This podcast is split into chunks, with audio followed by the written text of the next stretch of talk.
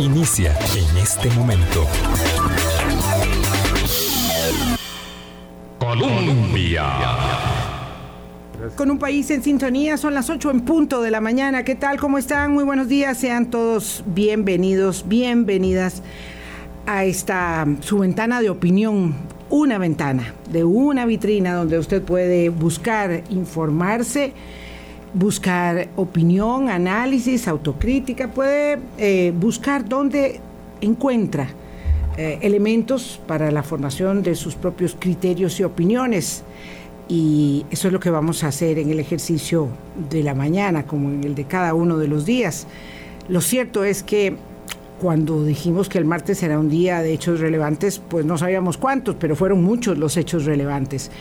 Empezando por el tamaño de la manifestación de la mañana, que creo que sorprendió prácticamente a todos, ¿verdad? Creo que las universidades eh, se lograron eh, articular del jueves al martes, aprovechando el fin de semana largo, de manera que hicieron una expresión que yo no recuerdo y voy a preguntarle a mis invitados si lo tienen eh, en referencia cuando ha habido una de ese tamaño.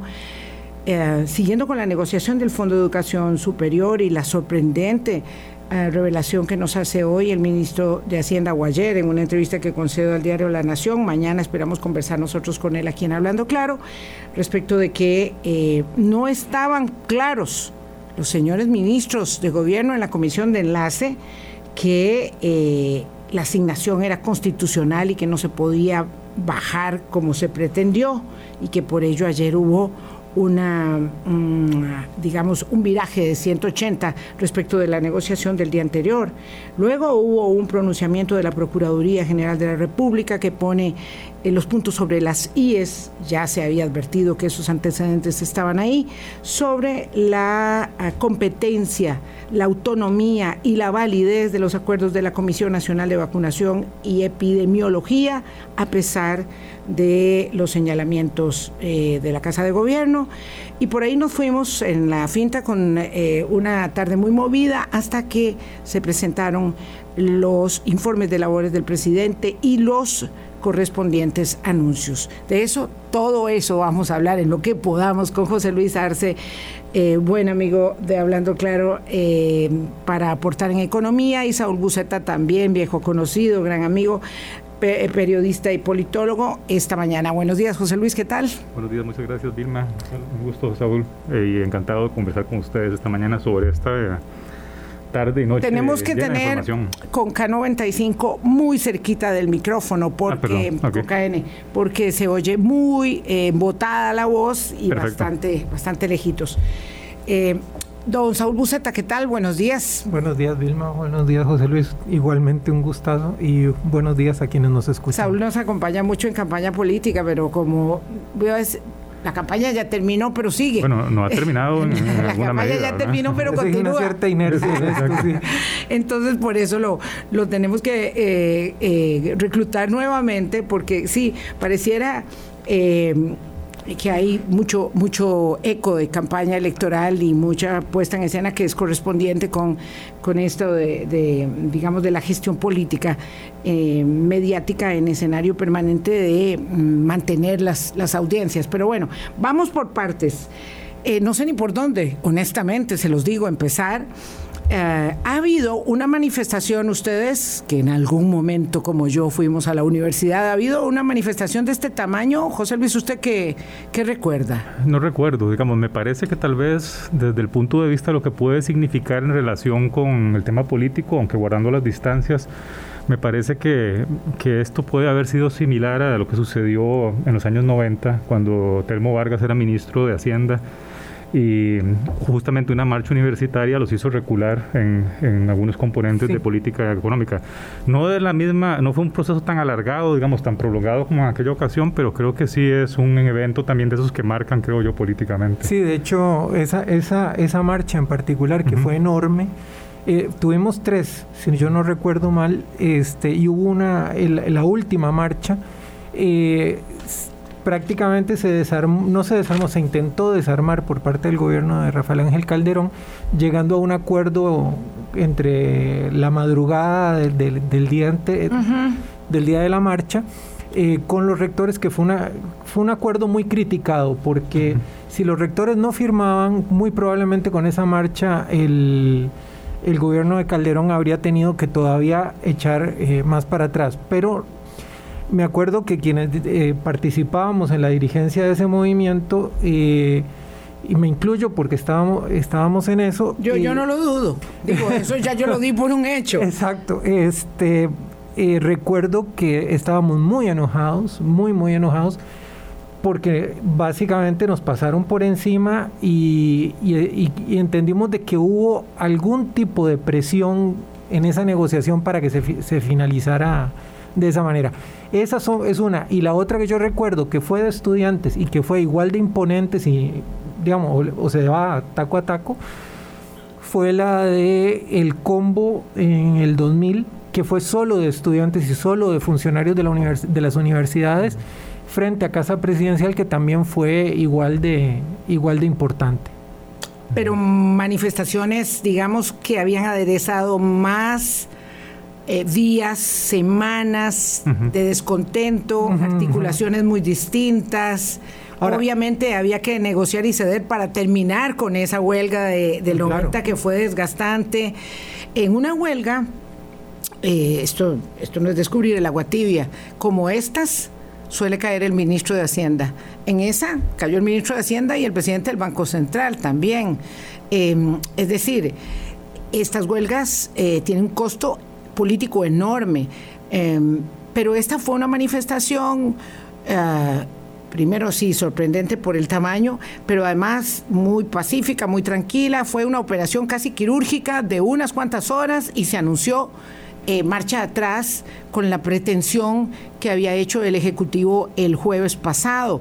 Entonces, como somos mal pensados, entonces rápidamente empezó la gente a decir, ¿y ahora qué va a pasar? Porque esto, ¿cómo se echaron atrás tan rápido? José Luis, ¿cómo es posible poner en la mesa?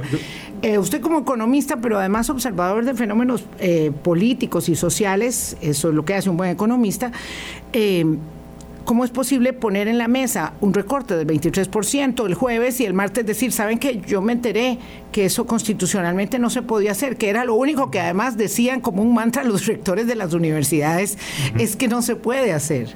Vamos a ver, yo no, no tiendo a adherir mucho teorías conspiranoicas o paranoicas. A mí me da la sensación que fue un error, fue un error de estrategia. Eh, la propuesta inicial del gobierno era una propuesta irreal, ilegal y además eh, em, me parece que para iniciar un proceso de negociación un, un sinsentido, digamos. Y, me parece que esa, la, lo irreal y lo poco práctica de la propuesta la hizo caer muy rápidamente ante la movilización estudiantil y ante además lo que era evidente que no iba a propiciar el proceso de negociación al interior de la comisión de enlace. Entonces, no sé si una novatada, si un poco de tratar de alzar la voz sin tener suficientes herramientas y sobre todo sin tener la fortaleza política para mantener las cosas, creo que puede haber llevado hasta a este resultado. Errores estratégicos y tácticos también, Saúl Buceta, porque en efecto parece que había eh, bastante de impericia y me llamó poderosamente la atención que ayer el presidente pasó de lado del tema, pasó de lado con, con, guantes de seda eh, respecto de lo que había sucedido, que mm, parece, parece también eh, marcarle, delimitarle un terreno al Poder Ejecutivo. Sí, yo en primer lugar yo creo que esta es la primera, es el primer pleito que pierde el presidente y es el primer pleito serio que se come, digamos, en el que no tenía la, en el que creía tenerlas de ganar y, lo perdió. Eh, llegó con la misma actitud que llegó a, tantos otros, entre comillas, pleitos, como por ejemplo eh, Riteve, ¿verdad? Con la, llegaron con la misma altanería, con la misma prepotencia, y de repente toparon no solo con pared, sino eh, eh, con pared legal, sino con pared social.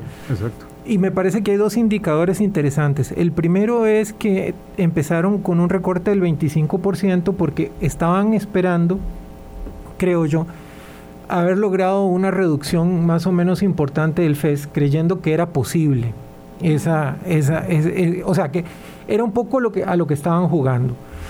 Segundo, el, el, primer síntoma de que todo se les estaba descomponiendo fue la cadena nacional en la que salió la ministra de Educación el Día de la Madre, eh, con un discurso que yo creo que tenía mucho de agresivo, aunque en un tono muy, ¿verdad? muy conciliador, pero en el que había mucha agresividad de por medio, digamos, como tratando de poner a las universidades del lado de los agresores, tratando de construirlas como enemigos, ¿verdad?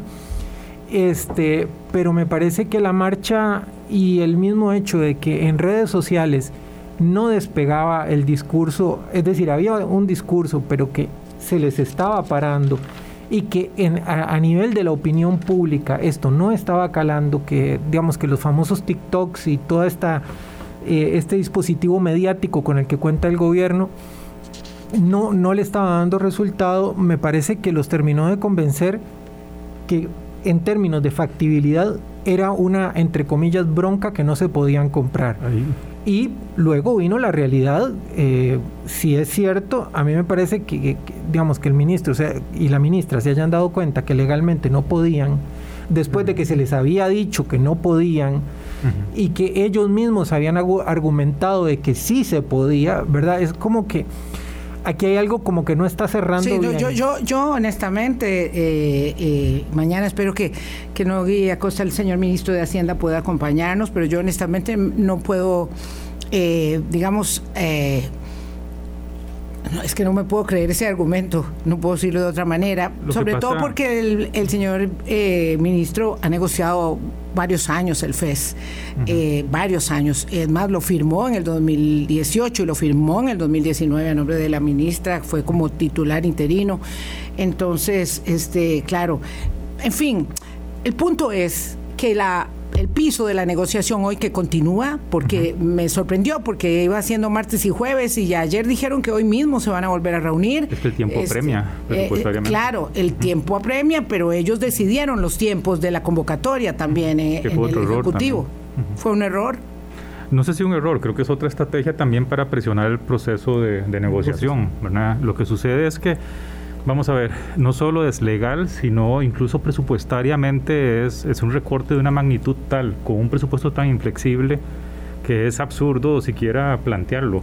Por más que seamos conscientes que hay elementos en las universidades públicas, al igual que en todo el Estado costarricense, donde se podrían hacer mejor las cosas, especialmente pensando en, los, en las ciudadanías, la verdad es que plantear un recorte de una cuarta parte del presupuesto, que incluso podría ser más, porque estaba incluido el tema de añadir dentro, dentro del FES la Universidad Técnica Nacional. Que, ese es un tema que no lo hemos resuelto, digamos, no está claro todavía qué va a pasar con la Universidad Técnica. Hoy en la mañana estuve escuchando al, presidente del CONARE y parece que uno de los acuerdos de ayer fue además también que eh, se iba a introducir el presupuesto de la Universidad Técnica adicionalmente al monto Claro, eh, sí, sí, sí, eh, exacto, pero está, está la moneda en el aire, falta, falta poner en el papel dónde está la plata de la UTN que no está en esos eh, eh, recursos, digamos, eh, que son el piso de la negociación.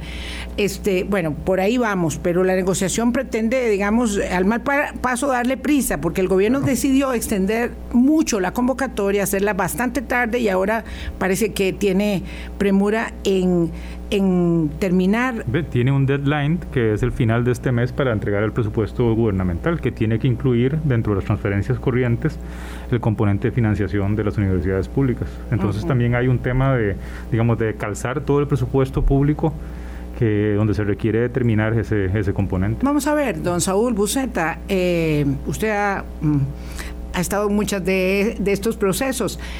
Eh, también es cierto que la política es el arte de lo, de lo, posible, de lo realista.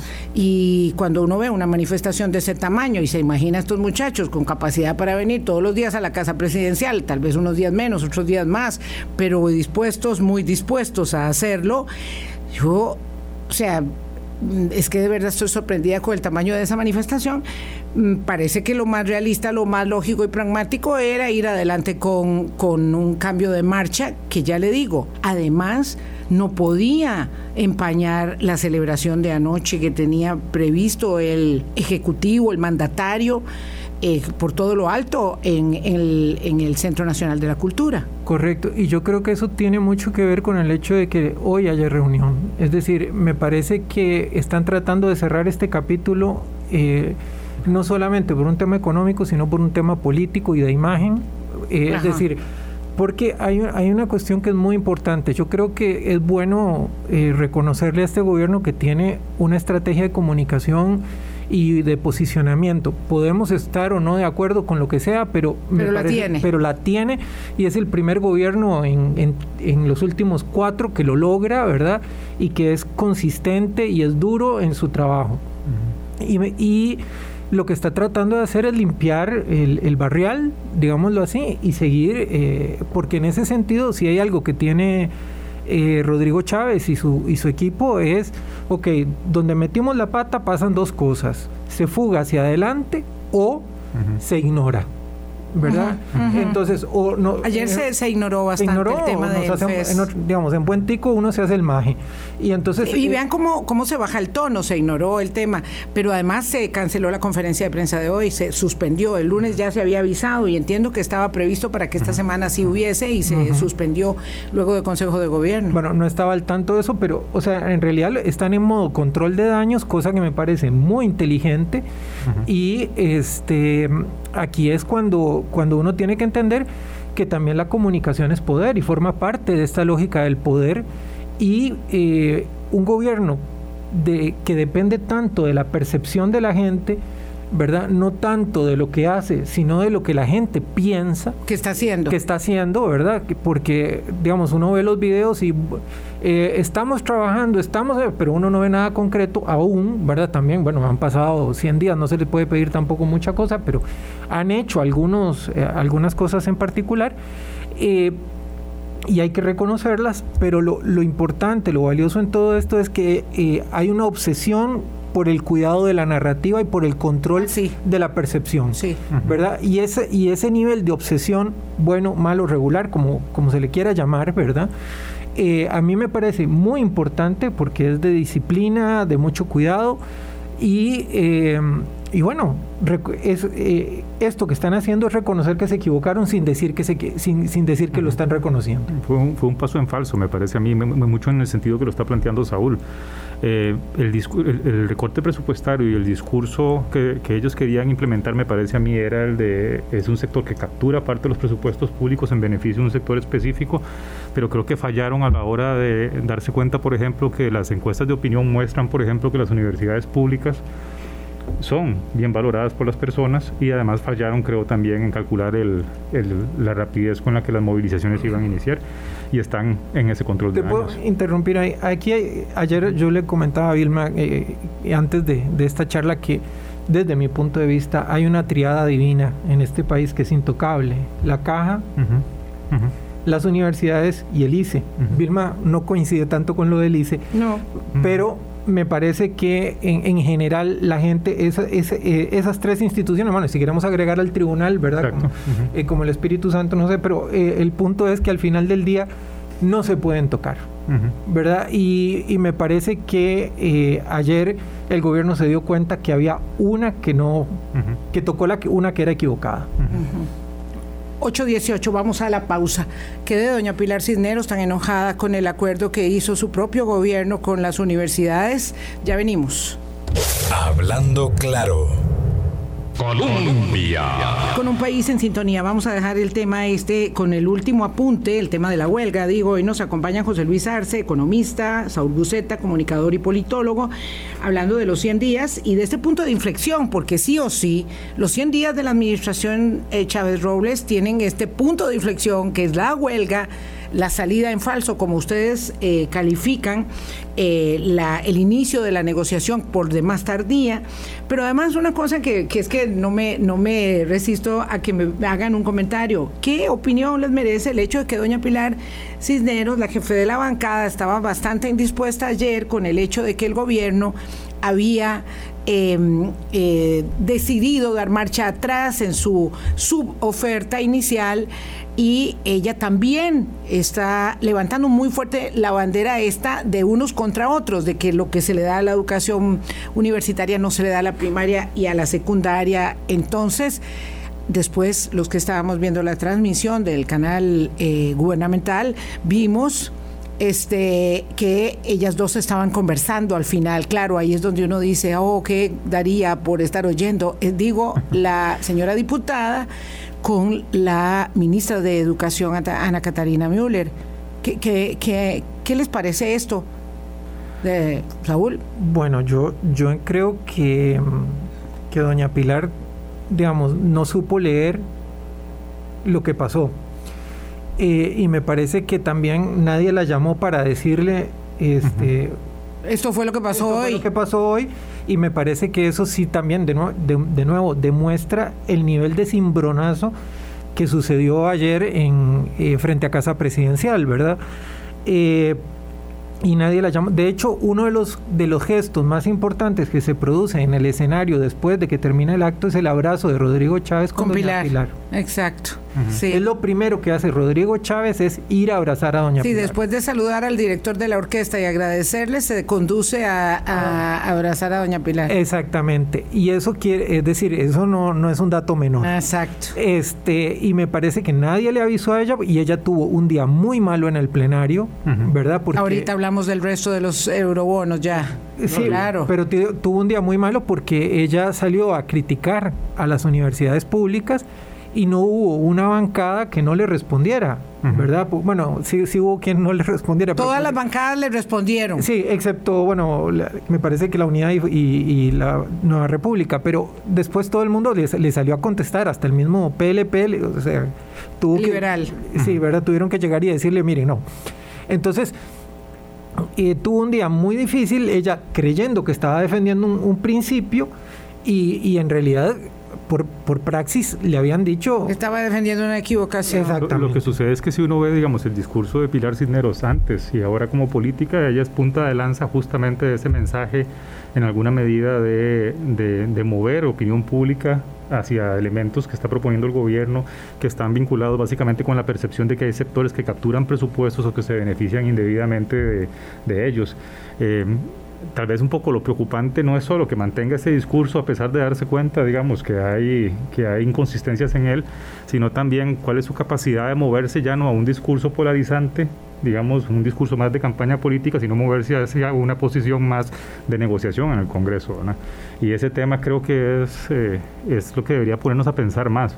Claro, pero es que no, no, puede seguir siendo la antipolítica dentro de la política. No, por supuesto que no. Vamos Tiene que saber valorar ambos componentes, claro. pero va a haber momentos en donde usa el teleprompter para dar esos mensajes y tratar de atraer, por ejemplo, a...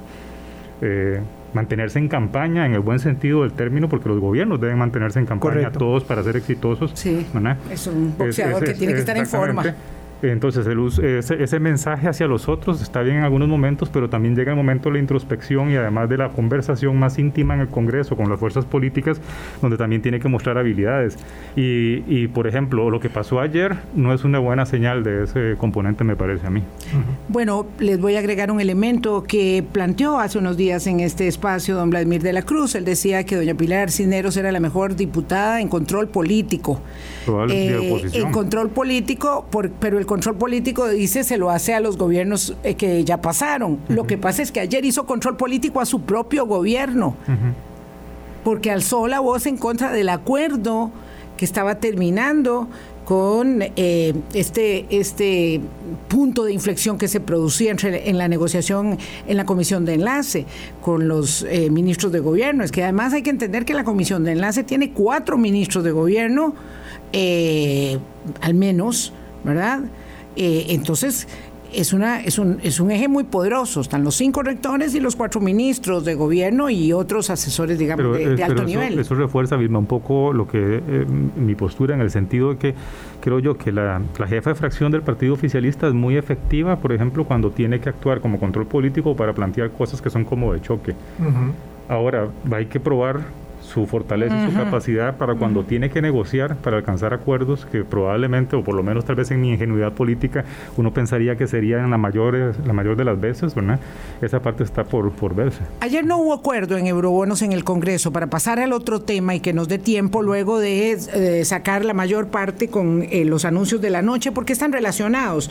Ayer el presidente reconoce que necesita el Congreso y le manda muchos mensajes a los diputados, ahí los tiene sentados y les dice, aquí le pongo estos niños para que vean que estos son el futuro, ¿verdad? Él tiene ese, eso, parte de la narrativa es estar eh, insistiendo en el tema este de, los niños y el futuro.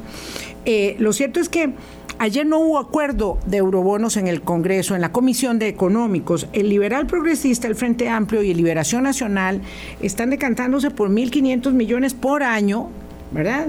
Mientras Nueva República, que tiene un matrimonio diría yo, ustedes son los expertos eh, con el gobierno, dice 6 mil millones de una vez, más el partido de gobierno, obviamente, y el partido Unidad Social Cristiana, que está dividido en la comisión en dos la mm, subjefa de la bancada, eh, María Marta Carballo, que dice 6 mil de una vez, 6 mil millones de euros, y la presidenta de la comisión, Vanessa Castro, que dice mejor vamos despacio, 1.500 y con condicionantes, con algunos ejes para ir poniendo, eh, digamos, sustancia a las autorizaciones presupuestarias de eurobonos. Eh, doña Pilar muy molesta, fue a la comisión, ¿verdad? También, este, a, también a polarizar un poco el tema diciendo aquí o, están con la patria o no están con la patria, aunque no dijo el término patrio y lo, y lo aseveró, pero claro, el discurso está planteado en términos de o con el país o contra el país, ¿verdad? Eh, pero bueno, pero se necesita el Congreso y hay que negociar. Don José Luis, bueno, necesitamos esa plata. Para empezar, hay un problema cuando uno pone una, una cosa tan simple como una emisión de deuda en mercados internacionales como algo como contra o a favor o en contra de un país. Eh, es evidente que el gobierno necesita financiación y es evidente que se lo van a dar todos los partidos. Que se lo, que se lo, que se lo van a dar, que por lo menos la emisión que vence el año entrante, la lógica diría que hay que refinanciarla externamente. Nadie con, con dos dedos de frente va a decir no le demos y eso, Y eso no es ir contra, en favor o en contra del país. ¿verdad? Entonces me parece que ahí, de nuevo, hay un exceso discursivo. Creo que la financiación externa es clave, pero también es clave entender, desde mi punto de vista, cuál es la postura fiscal de mediano plazo del gobierno y de eso no sabemos mucho aún, ¿verdad? y, y, y, el, y, aunque hay que aprobar presupuestos en el futuro, eh, entregar el financiamiento, el financiamiento externo desde un principio es en alguna medida, desde mi punto de vista, una, un cheque en blanco. ¿no? Yo no dudo, por ejemplo, que el, eh, no dudo, por ejemplo, del ministro de Hacienda y sus esfuerzos de frugalidad fiscal, pero en esto, ya en el 2008 2008-2010 eh, nos, nos equivocamos y nuevo volvió a suceder algo parecido en el 2014-2018. Entonces en eso yo prefiero ser como Santo Tomás, ver para creer esa ruta fiscal antes de, arriesgarse, me parece a mí, con, con, entregar esos espacios así. Ahora, me parece eso sí un poco ridículo y inapropiado plantear la discusión en esa con esa grandiosidad en relación con un tema tan sencillo como es una emisión de deuda en mercados internacionales. Sí, tengo una disquisición respecto de eso, porque es que los libretos para polarizar van en ese. decir, me parece lo más lógico y consecuente con un libreto de polarización política que se está este, estableciendo sin, por lo menos a mi juicio, sin lugar a dudas, Saúl. Sí, este, este es un gobierno de enemigos, ¿verdad? Este, Amigo de enemigo. Eh, no, de enemigos. Ah, no de amigos y enemigos. No, no. Eh, es decir, este, este, gobierno no existe si no tiene enemigos, porque su identidad está en función de a quién ataca, porque si no, no tiene a quién defender. Entonces. Eh, y, el amigo es muy difuso, es un pueblo muy general. Es, correcto, sí, ¿verdad? Como, como corresponde en el populismo. Entonces, eh, ahí, o, en el, o, en un populismo, vamos a llamarlo posmoderno, pero aquí lo que, lo que podríamos considerar, perdón, es que hay una, una vocación del gobierno de establecer muchos enemigos, ¿verdad? Para que para aleccionar además, porque en el momento en que hay un enemigo y ese enemigo lleva palo y realmente le dan por la cabeza y, digamos le dan lo que llamamos normalmente ubicanol, ¿verdad? Y ahí quédese, porque de ahí, si usted se mueve, le vuelvo a dar, es aleccionador. Es decir, si yo veo que a una persona le dieron muy feo y realmente esa persona queda fuera de combate de cualquier manera, sea en lo político, en lo económico, en lo social, ¿verdad? Lo que vimos en el caso del, Parque Viva, en ese, en ese intento de aleccionar, eh, me parece que, que no es casual que el gobierno no, es, eh, no deje de construir enemigos para que todas sus tesis sean eh, aceptadas. Veamos qué es lo que hace Pilar Cisneros en, en, el tema de los controles políticos, es identificar al enemigo para luego decir por eso necesitamos hacer tal cosa, que es el principio básico de un anuncio publicitario. Plantear dónde está el problema en la autoestima del consumidor para luego venderle la solución de un problema que el consumidor no sabía que tenía. Bueno, es lo mismo, eh, exacto, y que además no tiene, ¿verdad? Pero el, el punto es crear primero el problema planteando quién es el enemigo que le está generando a uno el problema y entonces ahora sí, esta es la solución de nuevo, podemos estar o no estar de acuerdo con, las formas y con las soluciones, pero lo que, esa es la estrategia, esa es la forma de hacer las cosas y es como lo están haciendo. Ahora, con respecto a las emisiones de los eurobonos, ¿verdad? También nosotros tenemos que, y me imagino que, que, José Luis lo maneja con muchísima más claridad, ¿verdad? Está el tema de las condiciones y está el tema de, cómo está el mercado en este momento en, en términos de no solamente de intereses, sino de cómo todos los capitales están buscando de alguna forma irse a Estados Unidos. Entonces, eso si, si eso no, no nos va a encarecer un poco más la deuda. Pero encareciéndose o no, José Luis, usted diga, esto es una cosa de la realidad. Hay que pagar el préstamo en enero y hay que pagar el préstamo, nos cueste lo que nos cueste. Que nos va a salir más caro que lo que, que la emisión que estamos estudiando es evidente, pero la comparación correcta en realidad ahí no es cuánto nos costó hace 10 años, sino cuánto nos costaría ahora versus el mercado local y sin duda hay beneficios, digamos, nadie, yo creo que no se puede negar que existen beneficios del financiamiento externo. Lo que pasa es que esto es una decisión política que debería venir acompañada de una claridad en relación con los presupuestos públicos, que vamos a saberlo muy, muy pronto. Vamos a conocer el Plan Nacional de Desarrollo probablemente dentro de algunas semanas. Vamos a saber el presupuesto para el año 2023 dentro de algunas semanas. Sabemos de qué sabremos de qué, de qué madera presupuestaria va a estar hecho este gobierno. Y otra cosa importante también, que además es impensable hablar de eurobonos sin tener eso aclarado, es el futuro, por ejemplo, del convenio con el Fondo Monetario Internacional. Sí, en ese sentido, eh, la diputada presidenta de la Comisión de Económicos, eh, Vanessa Castro, eh, me parece que tiene como, como eh, el listado, al menos, digamos, eh, grosso modo, de lo que hay que hacer ella, ella dice, bueno, hay que hacer algunas cosas, hay que establecer una hoja, un poquito de una hoja de ruta de, carácter inmediato sobre cómo es que se va a ejecutar la, la, contención de, gasto, eh, ¿verdad? Y, la eficiencia en la calidad del gasto. Ese, ese, elemento es bien importante porque este gobierno, a diferencia de los últimos tres o cuatro, tiene un poco más de espacio para poder decidir dónde y, en qué gastar. Ahora, no es enorme, pero, no, pero es un poco más despacio. Y sí, claro, no estamos en el 2018, aleluya. Exactamente. Eh, voy a una pausa. El presidente eh, celebró ayer sus 50 años, eh, perdón, sus 50 años, que estoy diciendo, sus 100 días de gobierno.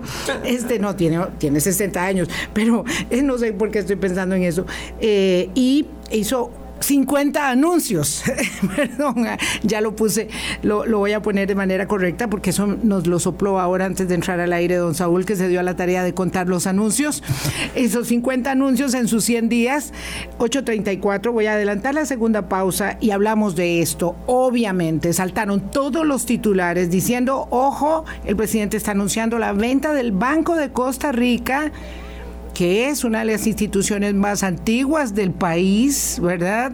Eh, además, constitucionalmente establecida como el Banco Nacional, los bancos del Estado son instituciones protegidas constitucionalmente, está anunciando la venta del Banco de Costa Rica, la venta del Banco Internacional de Costa Rica que le pertenece al BCR y al Banco Nacional y la apertura del 49% del mercado accionario eh, del Instituto Nacional de Seguros. Ya venimos con ello. Hablando claro.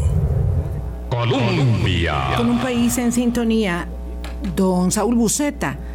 50 anuncios hizo el presidente ayer en su eh, discurso de los 100 días de gobierno. Sí, eso fue lo que, lo que yo conté y, bueno, no, me parece bien, ¿verdad? Porque, bueno, algunos anuncios eran básicamente retomar lo que, lo que ya se había hecho, otros fueron actualizar, eh, como por ejemplo lo de las tarifas de, de Riteve, que, que realmente eso me, generó mucha disonancia, ¿verdad? Porque, digamos, si yo soy un inversionista y acabo de presentar, eh, presentarme para el cartel y de un momento a otro me, me, dicen, bueno, estas van a ser las tarifas y yo no sé ni siquiera con los costos con los que voy a operar, me parece que es un poquito, eh, un poquito raro, pero bueno, es, es, es con lo que hay, ¿verdad? Y, dentro de estos 50 anuncios lo que sí yo encontré fue un eje ideológico muy claro de parte del presidente, en el sentido de que es un presidente estrictamente liberal, aperturista, eh, eh, creyente en el, en, el, en el, libre mercado, ¿verdad? Eh, y básicamente cuando habló de, meternos en, en las alianzas tanto del Pacífico como en la perdón, se me escapa la... la alianza transpacífica. transpacífico, correcto. Ahí él habla de que, de que tenemos que importar, básicamente, ¿verdad? Eh, y bueno, y también habla de abrir la 5G, pedirle a Alice que se encargue de, ciertas eh, redes específicas.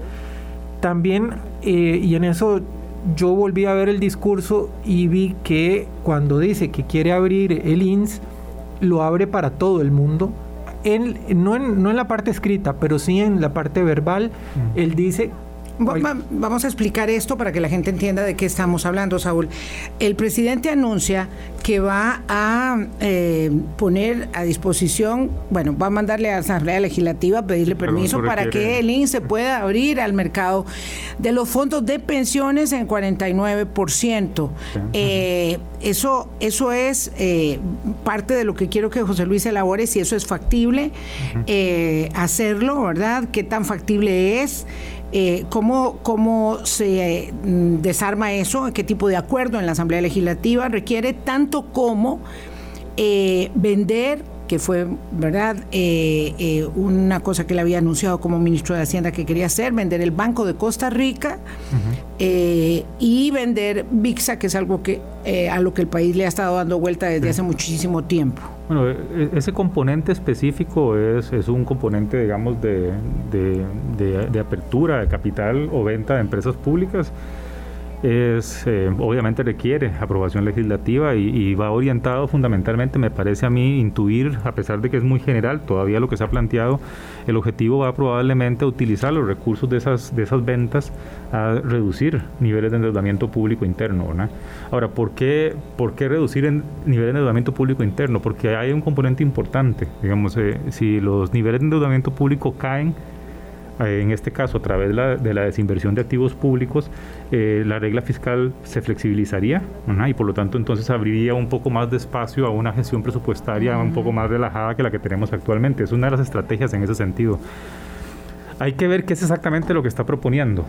A mí las cifras, por ejemplo, de valoración que él da, mm, obviamente muy generales acerca de lo que, de lo que vale BCR o de lo que vale el INS, me parecen un poco alegres, es decir, estamos hablando de casi cuatro puntos del PIB en, en, venta de activos estatales.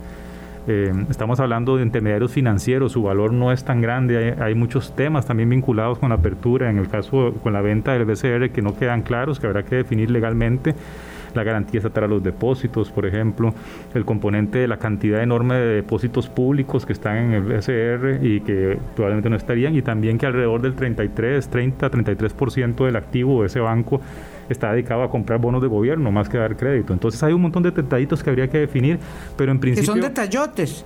Pues sí, algunos son, detalles grandes. Todos apuntan en general a que el valor del banco probablemente sea menor, eh, eh, me parece a mí que ahí la clave es, hay dos discusiones. Una es política ideológica en relación con deshacerse o no de activos estatales. técnicamente es un proceso que es, pues, relativamente sencillo, políticamente pues, probablemente va a ser muy espinoso. Y la otra cosa que a mí me parece que es incluso más importante que la primera, por lo menos desde mi, mi perspectiva personal, es para qué quiero yo cambiar la, cambiar la estructura del balance del sector público. ¿Por qué quiero deshacerme de activos? ¿Para qué voy a usar eso? El para, qué es muy importante. ¿Para gastar en qué? para invertir en qué y esa y esa pero, parte pero José Luis corríjame por favor eh, no es para disminuir la deuda pública sí claro es para disminuir la deuda pública pero al disminuir el nivel de endeudamiento público te crea espacio fiscal para poder gastar para endeudarse más eventualmente o sobre todo para poder gastar más dentro de, eh, con una regla fiscal en donde mm, eh, tendríamos un poco más de espacio porque estaríamos hablando de un nivel de endeudamiento más bajo. Mm, vamos a ver, Entonces, ese componente es muy importante. Y nada más para un comentario adicional en la de los fondos de pensiones.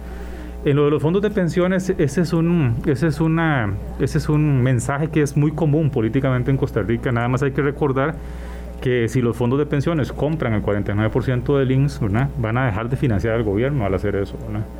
Entonces ahí hay un tema, hay temas que también hay que ver. bueno, él lo planteó, él lo planteó como una alternativa a invertir fuera, a invertir fuera para que dejen de estar jugando, eh, digamos, de casita con dineros de las personas que, eh, bueno, es que tenemos el dinero ahí, que tenemos los, los ahorros ahí. El, el de eh, casita y jugando me parece desafortunado e innecesario, especialmente el presidente de la República, pero... Sí, no lo dijo ayer, pero lo había dicho en conferencia de prensa.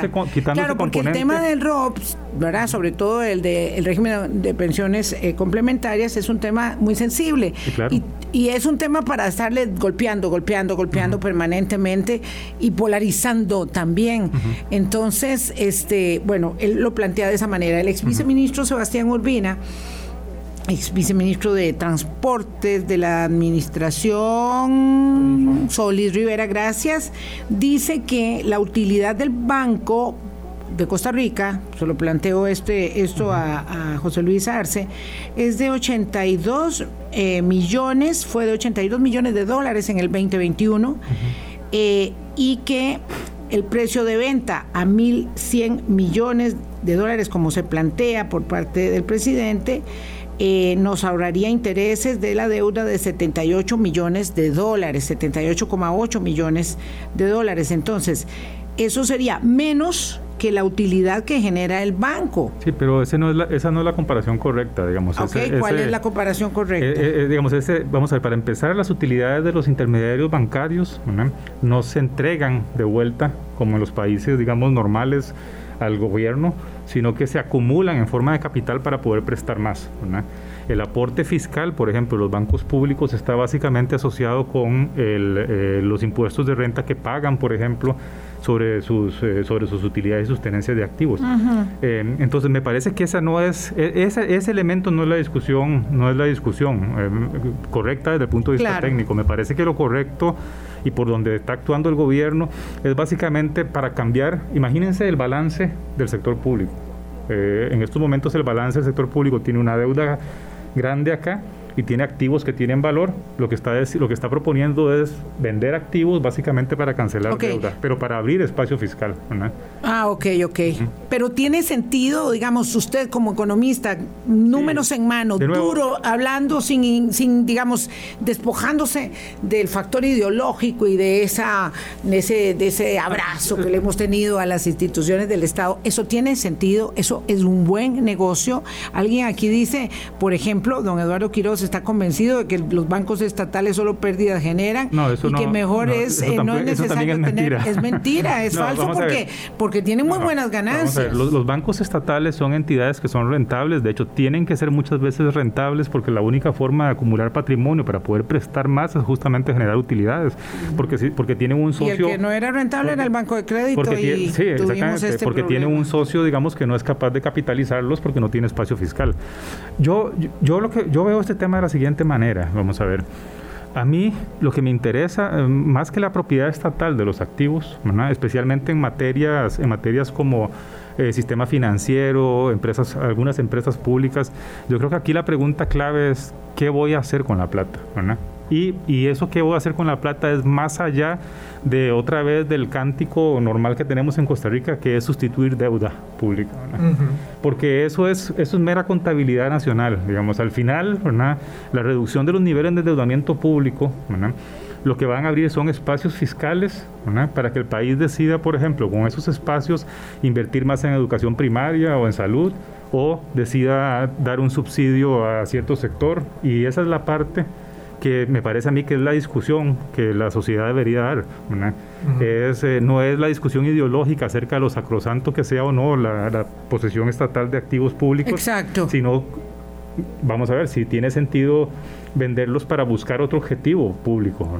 Claro, y ahí también tiene que ver, perdón, si la pérdida de control del mercado financiero que tendría el, Estado, ¿verdad? que perdería un poco de peso y las contribuciones para fiscales de los bancos estatales. Dice doña Cecilia García que, eh, de que lo primero que tenía que haber hecho el gobierno era contratar una firma especializada que lo asesorara para saber si es el momento oportuno para vender un banco estatal, cuánto vale, procedimientos necesarios y otros aspectos. Nada de eso se ha hecho y hoy el Banco de Costa Rica vale menos que ayer.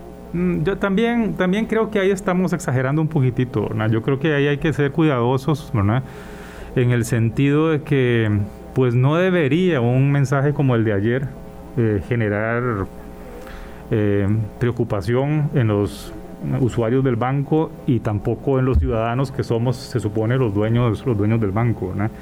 Creo que como todos los países, el presidente ayer planteó un conjunto de, una ruta económica que tiene disponer de activos públicos. Eh, pero eso no, no, es, no debería implicar ningún efecto negativo sobre el intermediario en este momento. Y ojalá que no lo implique, porque si no sería una, tendríamos un problema adicional, ¿verdad? Eh, creo yo que como todo plan, todo político, toda autoridad gubernamental está planteando un, objetivo, ¿verdad? Y, ahora viene todo eso que dice la señora, que es conseguir un experto que lo venda, si es que avanza esto en el Congreso, ¿verdad?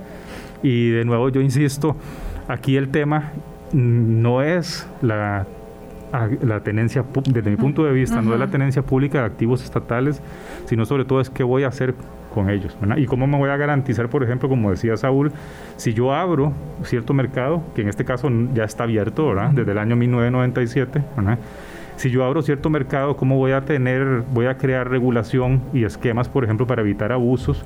Voy a asegurarme, por ejemplo, que los que los privados que compren el, banco tributen. Claro, claro, uno, no se puede imaginar que vamos a vender el Banco de Costa Rica y... Se va a mantener. y lo va a comprar el banco privado más grande que hay en Centroamérica. es decir, entonces uno diría... Y, les voy a decir una cosa, vender el Banco de Costa Rica no es sencillo. No es sencillo porque es un banco muy particular, es un banco muy grande, muy particular en el sentido de que los bancos estatales intermedian fundamentalmente en moneda local por un... Por claro, claro. Eh, hay una gran adhesión del comprador externo, eso lo va a ver con alguna, con alguna aprehensión. Entonces, es un reto, es un reto complejo técnicamente hablando privatizar no, no, hay que, hay que empezar. vamos a ver es que también hay que ser un poco realistas verdad hay que empezar. Digamos que digamos que vamos adelante con la idea. Hay que empezar por cambiar la constitución. ¿Cuánto se, cuánto se tarda en cambiar la constitución política?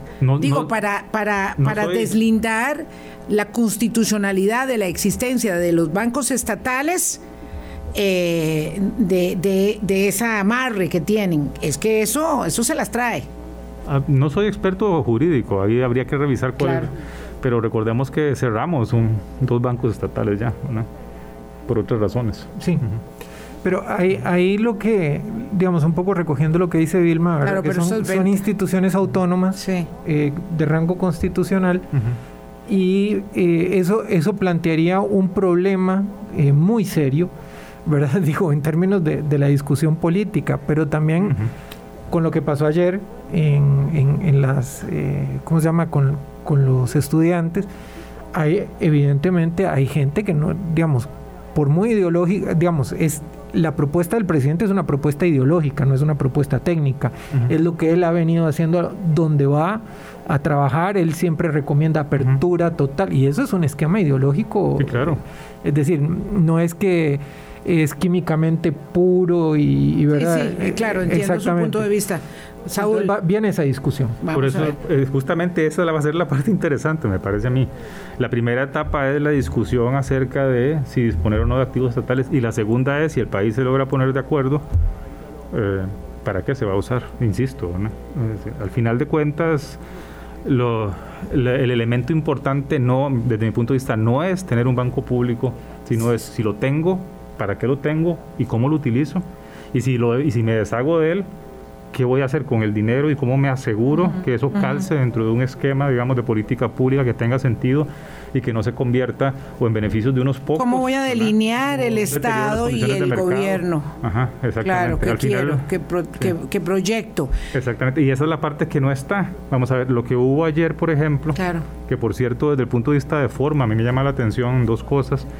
Es, es más que un discurso de 100 días, a mí me pareció un muy buen discurso toma de posesión en el sentido de que, de que lo que hace es plantear, plantear componentes de orientación de su política que ni siquiera conocíamos en campaña y que ayer surgieron ya con una claridad mucho más meridiana, elementos como los que estaba mencionando ahora Saúl.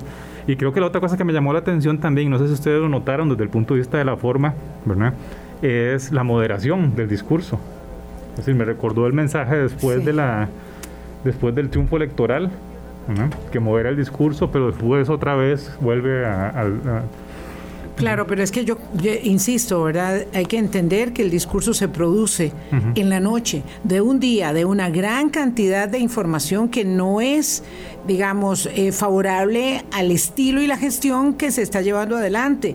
La marcha, la, eh, digamos, eh, la marcha atrás respecto de la negociación del FES, el informe de la Procuraduría sobre el empoderamiento y la determinación que tiene la Comisión Nacional de Vacunación para llevar adelante sus decisiones, reafirmando todo lo actuado.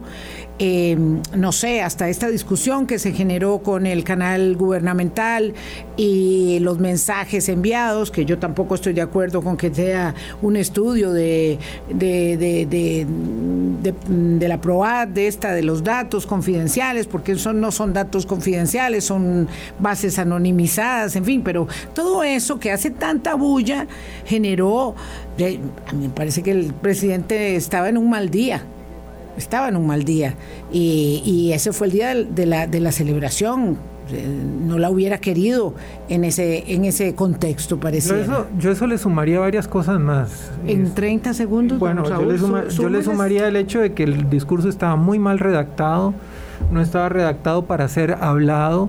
Al presidente probablemente no le dio tiempo de practicarlo eh, me parece que el presidente en, este ah. tema de la lectura en, en teleprompter él, él es un showman, él solo puede improvisar y tiene claras las cosas, pero ahí lo amarraron o se amarró, no, sé. No le da bien, no se le va, no se le da bien leer. No se le da bien y eso le mata la comunicación, porque él es un, cuando él está solo ahí en casa presidencial, parado en el, en el escenario, él domina. Sí, él domina. muy bien la conferencia de ayer, prensa. Ayer, por ejemplo, en los únicos momentos en los que dominó fue cuando empezó a hablar sobre el tema de pensiones, que, que se soltó un poco pero y cuando dijo lo de este lo de la Corte Interamericana de Derechos Humanos, a mí personalmente realmente se me abrieron los ojos. Ahí todo el mundo se quedó eh, Sí, porque realmente eso eso fue bastante eh, digamos no no tiene no lo podemos discutir hoy porque no hay tiempo, Saúl, lo lamento. Es raro, es raro. Pero eso no, no, eso era era volado, o sea, es imposible esto de la Corte Interamericana de Derechos Humanos